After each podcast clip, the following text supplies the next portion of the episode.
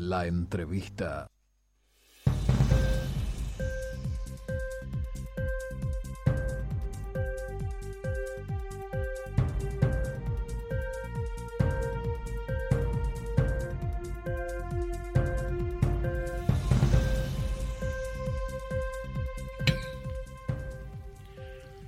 ...7.31 minutos. Y bueno, lo prometido es deuda. Queríamos eh, hablar eh, sobre un tema que ya hemos tratado en otra oportunidad, pero hoy queremos darle otra visión. Exactamente. Eh, otro enfoque.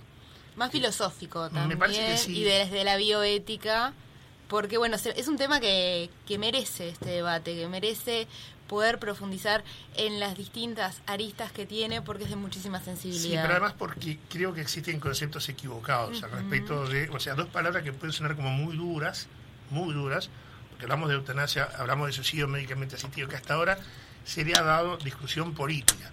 ¿Mm? Y nosotros lo hemos analizado acá desde lo político con algunos Así es. actores, pero hoy lo vamos a ver de otro punto de vista, por eso vamos a presentar a quien nos va a acompañar en la segunda parte de La Voz de la Mañana, al profesor Miguel Pastorino. Buenos días, eh, profesor, gracias por atendernos. Muy buenos días, ¿cómo están? Muy Bueno, buenos muy bien. días. Bueno, bienvenido a su casa, ¿no, profesor? Porque te- esta ha sido su casa mucho tiempo. es cierto. Un gran saludo a la audiencia querida de Radio Oriental. Bueno, a ver, bioética, ¿qué, qué título? ¿Qué, qué significa? ¿Qué- para que la gente lo entienda, ¿qué es la bioética? Bueno, la bioética es, a ver, eh, la ética es, podríamos decir, una rama de la filosofía que tiene que ver con, desde, desde los clásicos de Aristóteles hasta nuestros días, la ética tiene que ver con, con todo lo que es el comportamiento humano, la conducta humana y, y cómo nos construimos como personas, ¿no? Entonces, pero en el mundo actual existen lo que llaman las éticas aplicadas, que es la ética. Los- la deliberación y el razonamiento ético del, que da el discernimiento a las mejores decisiones en los ámbitos profesionales. Y la ética médica, que es una ética profesional, es de las más antiguas de la historia de la humanidad. Fíjate que los primeros, digamos, se conoce el juramento hipocrático como de los primeros, digamos, monumentos de la ética médica y tiene 2500 años. Y la bioética vendría a ser un conjunto de disciplinas que en realidad es donde tiene tres pilares, que son en primer lugar la filosofía, las ciencias biomédicas, de la, la medicina y el derecho. Por eso integra como estos tres saberes, derecho, medicina, pero sobre todo la cuestión filosófica. ¿Por qué? Porque vos cuando vas a tener que tomar una decisión sobre qué haces con un paciente en una determinada situación, la ciencia no te da la respuesta sobre qué es lo mejor para él. O sea, la respuesta no te la da la ley muchas veces. La respuesta te la da un discernimiento sobre cuáles son las mejores respuestas y eso a veces exige un gran trabajo de discusión incluso entre los propios médicos. Entonces, bueno, ahí es donde va surgiendo esa disciplina. Y de hecho, los grandes debates actuales, mm, que tienen que ver con, por ejemplo, todo lo que tiene que ver con el desarrollo de las tecnologías, por ejemplo, la manipulación genética, es decir, bueno, hasta dónde vamos, hasta dónde no vamos, ¿no? Eh, cuáles son los límites que tenemos que ponernos como humanidad si lo que hacemos va para mejor de lo que de nuestra humanidad o en realidad estaríamos eh, autodestruyéndonos. Entonces, bueno, ahí hay un montón de temas de los más impensables hasta el transhumanismo, la modificación biotecnológica del ser humano, bueno, y los temas del al final de la vida, o sea, sobre la- lo que se llama la, ética del fin de vida, es, bueno, cuáles son la- las mejores acciones del ser humano eh, ante la enfermedad y la muerte, ¿no? Y bueno, y ahí entra el debate en el ámbito de la bioética, que es un ámbito específico de la eutanasia, por ejemplo, y todo lo que tiene que ver con el suicidio asistido. Ahora, ¿esto se aplica en este momento? ¿Todo este concepto tan global que usted ha expresado, eh, se está aplicando? Bueno, lo que pasa es que ahí hay toda una discusión eh, en el mundo contemporáneo. eh. Va- vamos a decir en claro. Lo que pasa es que tú lo decías creo al comienzo, ¿no? Hay un gran entrever, una gran confusión en, la sociedad con respecto a estos temas. Entonces, cuando usamos las mismas palabras o decir cosas diferentes, arranca el lío, ¿no? Claro. Es decir, cuando no hablamos claro. Entonces, por ejemplo, mucha gente eh, cuando dice eutanasia dice cosas distintas. Entonces, lo primero que hace la bioética, por ejemplo, es definir y delimitar estos conceptos para que nos pongamos en claro de qué estamos hablando. Entonces, por ejemplo, mucha gente cree, me, me ha pasado, que, que la eutanasia es, eh, por ejemplo, que alguien tenga muerte cerebral y desconectarlo. Bueno, eso no es eutanasia porque esa persona ya está clínicamente muerta. Claro. Es decir, hay gente que cree, por ejemplo, que, que yo no quiera que me conecten a un soporte artificial, por ejemplo, que no quiero eh, estar entubado, eh, a un ventilador para poder respirar y yo quiero, miren, si necesito eso, prefiero morir por mi enfermedad, sedado, pero no quiero que me tengan enchufado una máquina. No quiero vivir una agonía larga. Eh, bueno, eso no es eutanasia. Eso incluso en Uruguay es legal, se llaman voluntades anticipadas, existe una ley donde las personas pueden elegir morir dignamente, sedadas, sin sufrimiento, pero sin que le prolonguen la vida artificialmente. ¿Por qué claro esto? Porque mucha gente que dice, yo estoy a favor de la eutanasia porque para qué alargar el sufrimiento, no tienen ni idea de lo que, es la eutanasia, porque la eutanasia es otra cosa que ahora voy a explicar.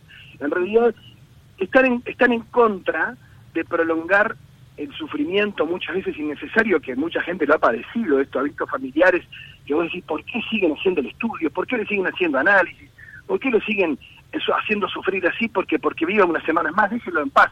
Bueno, eso eso no es eutanasia, eso es correcto, o sea, déjenlo morir en paz, déjenlo tranquilo, es decir, no se sigan obstinando, eso se llama la obstinación terapéutica. Quiere decir que obstinarse con alargarle la vida a un ser humano cuando ya debería dejárselo morir en paz, eso es correctamente ético, desde el punto de vista médico, es legal en Uruguay, es decir, y nadie está en contra de eso. Incluso los colectivos que están en contra de la eutanasia a veces se dicen mentiras en redes. Ustedes quieren obligar a la gente a sufrir, lo cual es absurdo porque nadie quiere eso, ¿no? Es decir, eso es legal y es ético. Entonces, ¿qué es la eutanasia? Hablamos claro. La eutanasia es que por solicitud expresa de un paciente que quiere morir, el médico le da una inyección letal que lo mata en dos o tres minutos. A veces incluso esas inyecciones letales en algunos países del mundo no los matan enseguida, los hacen sufrir tremendamente. Hay un 10% de casos eh, que no son como te pintan la muerte dulce, porque te están matando con una sustancia letal. Y en todos los países en los pocos países donde es legal, que además aclaremos, es un homicidio legal, porque el médico está matando a su paciente, ¿no? Claro, dice, a solicitud expresa de la persona. Bueno, entonces en realidad yo estoy colaborando con el suicidio. Y acá está la diferencia. La eutanasia es que el médico le aplica la inyección. El suicidio insistido es que el, médico le da las pastillas o la inyección para que el paciente se la autoadministre. Pero los efectos es lo mismo. El médico está colaborando con la muerte del paciente. Algunas personas, por ejemplo, me han dicho, bueno Miguel, pero pero acá en Uruguay se hace eso, porque fíjate que a veces te dicen, no, mira, le vamos a dar una inyección para sedarlo, y todos sabemos, y todos sabemos qué. Entonces, si decís, están confundiendo tu entrevero. El famoso cóctel, ¿no? ¿Cómo? El famoso cóctel, la sedación. El famoso cóctel que ya no existe más hace como veinte y pico de años, que se llamaba así. Lo que existe, que eso ha mejorado, ha evolucionado la medicina paliativa, es lo que se llama la sedación paliativa. Que es que al enfermo en una fase ya muy deteriorada, que le quedan horas o días de vida y se le vienen síntomas que son muy difíciles de controlar, la persona va a sufrir mucho, se le da una sedación. Aclaro, la sedación no mata al enfermo. La sedación lo que hace es le hace un coma inducido, la persona queda sin conciencia, por eso le avisan a los familiares. Entonces la gente piensa que lo van a matar. Dice, no, mira, venía a despedirte porque no, lo no vas a hablar más con él, porque esa inyección y después va a morir. Entonces la gente, si no le explicas bien, piensa que esa inyección lo mata y eso sería que el médico está matando gente a cada rato, lo cual es absurdo. Lo que está pasando es que le dan una sedación. Es más, si le bajaras la dosis, se puede despertar, y eso ha pasado. Es decir, tú lo tenés que mantener en esa situación hasta que la enfermedad acabe con él. Y eso sucede en unas horas o en unos días. Ahora, profesor, la, pregunta es, con todo esto que se ha discutido en los últimos meses, eh, ¿cómo ve usted esta, toda esta, esta discusión? Porque, a ver, eh, se plantea duramente eutanasia y suicidio médicamente asistido, que es más o menos lo que estamos hablando ahora. De una, o sea, le, cambiamos el título, pero este, la realidad es la misma. Es la misma. Eh, se aparece algún proyecto, ¿verdad?, de un diputado Pasquet, que yo lo, recibí, lo leí, son siete puntos, donde parece mucho más para eh, aliviar la objeción de conciencia del médico que para otra cosa. O sea, no sé, usted seguramente lo vio. Sí, eh, a ver, él, lo ha dicho, el proyecto de él es muy de mínimos y apunta a despenalizar el acto eh, del médico de matar al paciente. Para eliminar responsabilidades de alguna manera, ¿no? Claro, le quitan la responsabilidad al médico si el médico obra así. Lo que pasa es que él parte de supuestos equivocados, él parte de que esto sucede en forma ilegal. Y yo he hablado con grandes referentes en Uruguay de medicina legal, como el doctor Guido Berro, el doctor Hugo Rodríguez, que son dos grandes referentes en nuestro país de la medicina legal, y él dijo, no, no, esto, a mí ellos me enseñaron, no, Miguel, eh, esto es un disparate, o sea, en realidad acá no se mata a nadie, o sea, en realidad es la sedación, pasa que la gente la confunde como que fuera una eutanasia, y la sedación no mata al enfermo. Y algunos dicen, bueno, pero ¿cuál es la diferencia? Porque eh, no, la diferencia es clara, la diferencia está entre sedar o matar. Sí, no es lo mismo, ¿no? Vos te vas para tu casa con la conciencia que mataste a un paciente y además es un homicidio. Entonces, OPE parte de dos presupuestos equivocados. De un presupuesto equivocado que es que la eutanasia se practica habitualmente, lo cual él lo dice y eso es falso, ¿sí? Y el otro presupuesto que él plantea es de que la persona que lo pide es su derecho porque en su libertad la persona, si le respetamos su dignidad, le respetamos su libertad. Y aquí entra un tema complejísimo, porque en el proyecto de OPE se dice personas psíquicamente aptas, es decir, que no tiene una patología psiquiátrica, es decir, que, que le impida razonar, pero hay mucha gente que no tiene una patología psiquiátrica que le impida razonar, pero que tiene una profunda depresión. Te diría, la mayoría de las personas que están en una fase de una enfermedad que les deteriora o les limita su vida muy fuerte, tienen episodios depresivos y están psíquicamente aptos para pensar y para decidir, pero están pasando por una depresión terrible, se sienten una carga para sus familiares y a esa gente, que en el proyecto además no aparece ni psiquiatra ni psicólogo, con lo cual nadie va a diagnosticar una depresión, vos le vas a decir, mira que si vos te querés morir te podemos ayudar. O sea, bárbaro, toda la gente que en el fondo como me ha dicho la doctora Naguedes, que es una gran paliativista, de todos los pacientes, ella es oncóloga también, que yo he recibido, de 8.000 pacientes en 20 años, con los dedos de la mano cuento los que me pidieron morir. Y los que me pidieron que se querían morir, no se querían morir, querían dejar de sufrir. Y cuando los aliviamos, podían respirar mejor y podían dormir mejor. Esa gente nunca habla, nunca más habló de querer morir. Entonces, si vos, hipócritamente, le decía a la gente, ah, vos te querés morir, bueno, mira, ¿sabes qué? Yo tengo la solución. Estarías mandando a un montón de uruguayos a la muerte con la idea de que ellos lo decidieron, cuando en realidad vos no tomaste en cuenta todo su estado de que esa persona, porque la persona que hoy habla de la eutanasia sentada en un escritorio, se siente muy libre de tomar decisiones. Pero la persona que está con presiones familiares, que se siente una carga para los hijos, que el sistema lo siente como una carga, que tiene baja autoestima, que siente que su vida ya no vale nada. Si vos en lugar de decirle que tu vida vale, vos es importante, yo voy a estar contigo hasta el final, te vamos a aliviar, te vamos a querer, no, no, ¿sabes qué? Tenés razón. Mejor, mejor acabemos con esto cuanto antes. Entonces, eso para mí es lo que está de fondo, y esto es lo grave a nivel cultural, a nivel ético, ¿sí?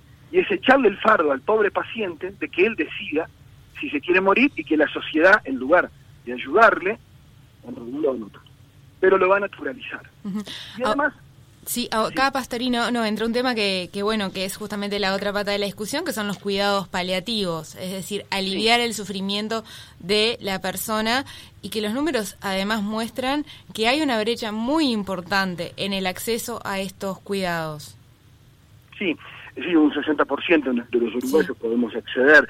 Ahora, te digo más, en los últimos pocos 20 años, o sea, los cuidados paliativos de nada pasaron a un 60 y yo creo que si nos ponemos las pilas los uruguayos podemos hacer que todos accedan a cuidados paliativos de calidad. Y voy a aclarar algo porque en las redes, yo en Twitter a veces ponen cosas que uno no puede creer. Dicen, no, porque yo, los cuidados paliativos o la eutanasia uno debería poder elegir lo que quiere. Porque piensan que los cuidados paliativos te alargan la vida. Los cuidados paliativos no te alargan la vida los cuidados paliativos te dan mejor calidad de vida hasta que morís. Es decir, y los cuidados paliativos no, no están para llegar en el momento final. Cuando vos te diagnostican, por ejemplo, un cáncer, el día que te diagnostican, ese día te tienen que dar pase a paliativos. ¿Para qué? Para que, o la, o la enfermedad que sea, por ejemplo, un ELA, o una enfermedad terrible, cualquier enfermedad de estas que va a limitar tu vida, que te vas a sufrir mucho, te tienen que derivar a paliativos de entrada. Que mucha gente no la derivan de entrada, la derivan al final, con lo cual ya está cansada de sufrir.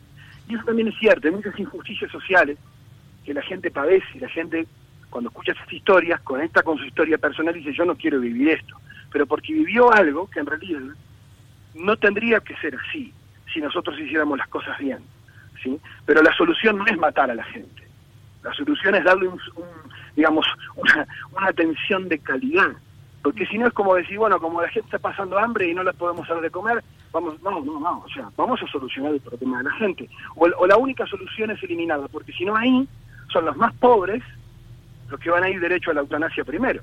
Porque no te vas a asegurar de darle buenos cuidados. ¿sí? ¿Qué, pasa con, con los países donde está legalizada la eutanasia, profesor? Bueno, interesante pregunta. Muchos lo presentan como países progresistas en este sistema, Holanda, Bélgica, Países Bajos, ¿no? Luxemburgo.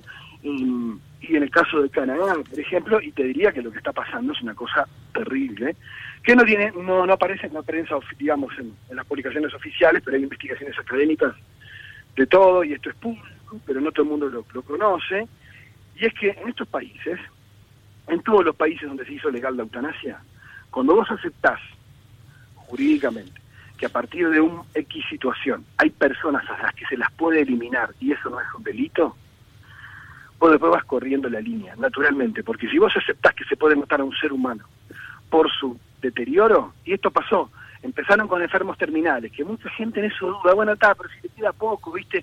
Y entonces duda, está, pero están matando a alguien, no, importa, y entonces ahí entró el enfermo terminal, y después empezaron a pasar, como dice el proyecto de OPE, que aunque no tengan una enfermedad terminal, lo que tienen es un sufrimiento insoportable. Y eso, eso es algo muy subjetivo. Por ejemplo, hoy en estos países, la gente que muere ya no es solo enfermos con una enfermedad que le quedan días o semanas de vida, sino que son ancianos con demencia, que están sanos, que pueden vivir muchos años, eh, jóvenes, hubo un caso de una chica joven de 17 años que fue violada y que ella entendía que no podía seguir viviendo de esa manera y el Estado le ayudó a, es decir, le, arruinaron la vida, la sociedad en la que vivió, y además encima esa sociedad le aceptó que lo mejor era matarlo, y con el permiso de los padres. ¿Sí? Después, por ejemplo, vos hoy tenés que en Canadá, la eutanasia, como es un derecho, por más lo absurdo, esto que lo plantean como un derecho, entonces, como es un derecho hay que emplear. Si yo tengo derecho a que me maten por mi enfermedad, ¿por qué otro que lo pida no puede? Entonces, en lo que se hace es promover el suicidio culturalmente, porque las leyes de eutanasia promueven el suicidio culturalmente, porque la gente dice, ¿por qué él puede y yo no si yo no quiero vivir en silla de ruedas? ¿Y qué pasa en Canadá hoy? Que las personas con discapacidad, aunque estén sanas, pueden pedir eutanasia. Y eso pasa en un paso más que quiero decir que es súper grave, y es que las personas no solo, es decir, pueden pedir, sino que la sociedad les empieza a presionar, porque pasó con varios pacientes en Canadá que les dice, mira, no te podemos bancar en una, una persona con mucha dependencia, de cuidado, sale carísimo y mira, te vamos a mandar para tu casa. Ahora, si quieres el seguro te puede cubrir un suicidio asistido, esto es verdad, o sea, le dijeron así. Otro paciente en, el estado de Oregon, que es un estado de Estados Unidos que tiene la eutanasia legal, y suicidio asistido, le dijeron, no te podemos cubrir la quimioterapia porque sale muy cara, el seguro no te la cubre, eh, pero sí te puede cubrir un suicidio asistido. Esto fue por mail. Es como una especie de agencia de viaje. Mira, no te da la plata para viajar tan lejos, tenemos un plan B. El plan B es ayudarte, aparte de los eufemismos, ¿no? Te ayudamos a morir. No, no, no ayuda nada, lo estás matando. ¿sí? O sea, porque eso es, eso es también entreverar la cancha con el tema del lenguaje. Le llaman ayudar a morir, le llaman acto compasivo. Y en realidad eso es porque suena menos duro, suena casi que positivo, pero en los hechos nosotros tenemos una sociedad con muchos adultos mayores, con unos grandes índices de depresión, con altos índices de suicidio de jóvenes y adultos. O sea, en el Uruguay esto sería un flagelo mucho mayor que en los países donde es legal. Solo que pasaría inadvertido, igual después te dirían, bueno, no pasa nada, pero en realidad eh, pondríamos a muchos uruguayos así, al borde de la muerte, porque le naturalizamos esto. Y el problema acá es que el argumento te dice, no, pero yo hago con mi vida lo que quiero. Sí, sí, tú puedes hacer con tu vida lo que quieras, pero hay ciertos límites que no pueden impactar sobre el resto de la sociedad, como en tantas cosas. Vos no podés decidir si tus hijos van a la escuela o no. Ah, pero yo hago lo que. Sí, sí, hasta cierto punto podés eso, no podés. Es decir, porque no, no es que hay cosas que sean opciones. Tú no puedes tener la opción de que en un Estado sea legal matar a la gente más débil, más frágil y que más necesitados cuida. En algunos países, en muy pocos, esto ya es legal, tristemente. Ahora, Bastorino, hay un tema por detrás también que es el transhumanismo, ¿no? ¿De qué trata un poco y bueno, cómo, cómo se mete en todo este debate? Palabra eh, muy utilizada en los últimos tiempos, sí. Sí, bueno, en realidad el transhumanismo es un proyecto filosófico, ideológico, que sostiene que más que usar la tecnología para mejorar la salud, deberíamos usarla para em, crear superhumanos, digamos. O sea, personas, seres humanos mejorados con implantes de todo tipo a nivel tecnológico, eh, mejoras neurológicas. Creo que muchas de estas tecnologías van a ayudar a eliminar algunas enfermedades que hoy tenemos, lo cual eso es positivo, pero el tema es que la tecnología es crear una especie de superhumanos en estos proyectos sería muy largo explicar todos los proyectos, pero a fin de cuentas la ideología es muy similar porque en el fondo es buscar, esto ya pasó en la historia de la humanidad, ¿no? Y en el siglo XX, buscar crear seres humanos mejores y clasificar también aquellas vidas que se consideran indignas de vivir, o sea, hay, hay vidas humanas que ya no valen la pena. O sea, que en este sentido hay una filosofía común eh, en, ese, en esa concepción grave de lo que sería seres humanos con mayor valor que otros. Y eso es lo que mm, la Declaración Universal de Derechos Humanos estableció después de la Segunda Guerra Mundial, que todos los seres humanos tenemos la misma dignidad. O sea, que no hay una vida que valga más que la otra. No vale más la vida de una persona que tenga superpoderes con máquinas y que sea capaz de, tener una superinteligencia que un ser humano más frágil. Por esa misma razón que no es no vale más la vida de un anciano con demencia que la de un joven lúcido y fuerte, porque son seres humanos por igual. Entonces, si nosotros empezamos a aceptar que hay vidas que valen menos, entonces empezamos a dinamitar la base de los derechos humanos. Ahora, eh, profesor, seguiríamos charlando toda la mañana, pero el tiempo nos, nos apremia. Eh, habló de transhumanismo y hoy día se está siendo utilizado al revés de lo que te planteó, eh, utilizando el transhumanismo como forma de transformarnos en robots, ¿verdad? Para poder controlarnos este, a través de las vacunas y demás. Pero es otro tema. Ahora, y todo lo que hablamos anteriormente, es ir contra los avances de la medicina, porque usted seguramente sabe el caso, o se dio, se dio a conocer, de una persona a la cual le ofrecieron el suicidio médicamente asistido, que no lo aceptó, y le dijo, menos mal que no lo acepté, porque hoy estoy vivo para poder contarlo. Porque eso ocurre también. O sea, ¿podemos resignar el avance de la medicina? Decir, hasta acá llegó esta persona, no podemos más. ¿O es un facilismo, nomás es sacarnos el problema de encima y nada más? Lo que pasa en muchos países es que a veces ya no se invierte en, tratamientos a enfermedades complejas eh, porque la gente que tiene esa enfermedad en esa cultura lo más normal es que pida suicidio asistido. Entonces también se ve un deterioro del avance de los cuidados paliativos y de las investigaciones en algunas enfermedades raras y complejas, eh, porque la solución es, a ver, seamos honestos, es una cultura consumista donde lo que la gente ve y valora es ser joven y fuerte y la vejez es algo negativo en nuestra sociedad, de que los ancianos son muy maltratados, en nuestra sociedad son invisibilizados y, y en el fondo el maltrato a la ancianidad nuestra cultura tiene que ver con el desprecio por la vejez y por el miedo a la muerte. Entonces, en realidad, como la muerte es un tabú, lo mejor es acabar con esto lo más rápido posible. Y yo no quiero verme en una situación de dependencia, cuando los seres humanos somos naturalmente dependientes. O sea, aquí hay un problema, y yo les, voy a tirar, eh, tal vez sería para, para otro tema, pero eh, que algunos me, se me han enojado cuando yo saqué esto a luz, pero los proyectos de eutanasia actuales no, no son progreso se parecen a algo que hace involucionar a la humanidad. Son muy parecidos a las prácticas eugenésicas de, eliminación de personas discapacitadas y de eliminación de ancianos con demencia que operaron en Alemania, por ejemplo, eh, previo a la Alemania nazi, y la Alemania nazi los potenció, y no por razones de ideología nazi, por razones económicas. Eh, hay estudios que muestran que en, en, Alemania nazi, por ejemplo, las familias entregaban a sus hijos o a sus abuelos discapacitados para que el Estado les diera una muerte dulce, así le llamaban, y de hecho la propaganda de Goebbels hablaba del derecho a morir, una expresión que ahora se está usando. El derecho, la persona tiene derecho a morir, que en realidad no le dan un derecho a morir, lo que le dan es al Estado y a los médicos el derecho a matar a la persona. Porque uno dice, yo quiero el derecho a morir, en realidad es otro el que te va a matar. Entonces tú lo que estás haciendo es algo que hoy nadie puede hacer, hoy ni un juez lo puede hacer en Uruguay. Nadie puede decidir que vos te mueras. Pero con un cambio legislativo tan radical, vos dinamitas algo que se creó después de la Segunda Guerra Mundial por los destrozos que hicieron con miles de millones de vidas, de vidas humanas apiladas, consideradas como vidas sin valor. Solo que en sociedades democráticas podemos llegar a crear un sistema de salud que considere que hay vidas que no tienen ningún valor y que está bien que dejen de existir. Eso para mí es nefasto. O sea, lo digo desde el punto de vista ético, me parece eh, una involución.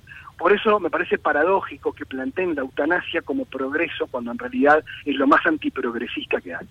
¿sí? Es justamente un, Estado progresista, es un Estado que cuida de los más vulnerables y de los más pobres, de los ancianos, los atiende y que procura darles la mejor calidad de vida Un Estado progresista no es un Estado que descarta a sus seres más frágiles. A ver, para, para ir cerrando, profesor, insisto, es un tema apasionante. Eh, se está violando flagrantemente el juramento de Hipócrates por parte de los médicos. Porque la gente tiene un concepto equivocado de lo que es el juramento hipocrático. Sí, claro, o sea, el, médico en realidad, desde el antiguo, no puede hacer daño a su paciente. En base a ese juramento hay un principio de la bioética, que es el principio de no maleficencia, o sea, de no hacer mal. Yo no puedo hacerle daño. Si un paciente le pide al médico, no, no, no sé, no, me gustan mis piernas, no me las podría cortar, no, mira, yo no te puedo hacer daño. Yo no puedo hacer lo que tú querés, porque esa cosa de que el cliente tiene la razón, esto no es un tema del cliente ¿no? Es un tema de que el médico hay cosas que no puede hacer por más que tú la pidas. Él no puede hacerte daño.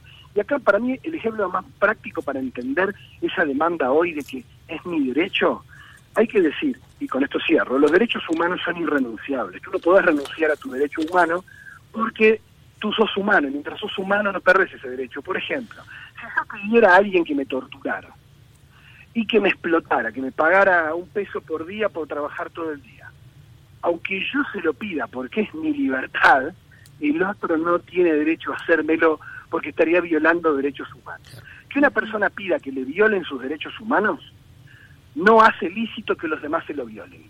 ¿Sí? No pueden violarle sus derechos humanos. Entonces, que una persona pida que la maten no debe autorizar a nadie a matarla. No es hacerle un favor. El favor que tengo que hacerle es, si está sufriendo, aliviar su sufrimiento, no alargarle la agonía, dejarle morir en paz, darle si es necesario, pero hacerle un bien, cuidarle, no matarle. Porque ese es el problema. Lo que estaríamos es quebrando uno de los fundamentos de la Declaración Universal de Derechos Humanos. Y esto es gravísimo. No es una cuestión más de, bueno, un pequeño cambio en la ley. Es un cambio sustancial del derecho, es un cambio sustancial en materia de derechos humanos, yo considero gravísimo, pero lo que pasa es que mucha gente lo defiende porque hoy es como que tiene mucho peso en los medios y en la conversación cotidiana la idea de que cada uno haga lo que quiera. Bueno, sí, pero hasta cierto punto, ¿no? Miguel Pastorino, profesor de alta dedicación del Departamento de Humanidades y Comunicación de la Universidad Católica, dedicado al estudio de la bioética. Muchas gracias por acompañarnos esta mañana en el programa y bueno, por echar luz sobre todos estos temas tan delicados que se merecen su, su discusión y su profundidad. Muchas gracias a ustedes y a la audiencia. Les recomiendo, si quieren más material, nosotros tenemos eh, una página, Prudencia Uruguay, si la buscan en Google, Prudencia Uruguay, también en Facebook, en Twitter, en Instagram, donde tenemos mucho material, textos, videos y demás, para quienes quieran profundizar un poco más sobre todos estos temas, sobre los que a veces se habla muy livianamente. Así que les agradezco a ustedes la entrevista. Buenos días, profesor. Gracias por acompañarnos. La verdad, una nota espectacular, espectacular. Increíble. Muy claro al hablar, muy claro. Y, a la gente, gracias por la cantidad de mensajes que nos hizo llegar. este, porque además, este, dice, estamos, están aclarando conceptos muy importantes. Lo nosotros no. Nosotros preguntamos si que claro, es pastorino. Y bueno, yo creo que eh, políticos a poner las barbas en remojo, claramente. Eh, porque esto, esto me parece que marca un punto de inflexión ante todo este tipo de proyectos que se están presentando que no favorecen nada a nadie. Y en los médicos, yo me mantengo. Lo que hace el diputado Pasqué, y lo reconoció Pastorino, es eliminar responsabilidad de los médicos. Hagan lo que quieran con ustedes, no pasa nada. Tanto que se preocupan algunos por el tema vacuna, ¿viste? Y por el consentimiento informado, en fin, esto lo deberían analizar también. Tal cual. Y la importancia ¿no? de la universalización de, de, los cuidados paliativos, de poder acceder gratuitamente a aliviar el sufrimiento. Y los médicos que trabajen por mejorar la calidad de vida es lo mejor, para eso hay instancias superiores de gente que está estudiando todos los días para poder superar algunas barreras que hoy tenemos, algunas enfermedades que uno dice, ¿cómo no se pueden curar tal o cual enfermedad? Bueno, se trabaja para eso. Entonces, en vez de decir eliminemos parte de la, de la población, tratemos de curarlos. Uh -huh. Para eso está, ¿no? Muy bien. Nos vamos. 8 de la mañana en punto. Nos tenemos que ir. Bueno, será hasta el próximo sábado. Mucho gusto. Iván, bueno, nos vemos el próximo sábado. Muchas gracias por acompañarnos en La Voz de la Mañana.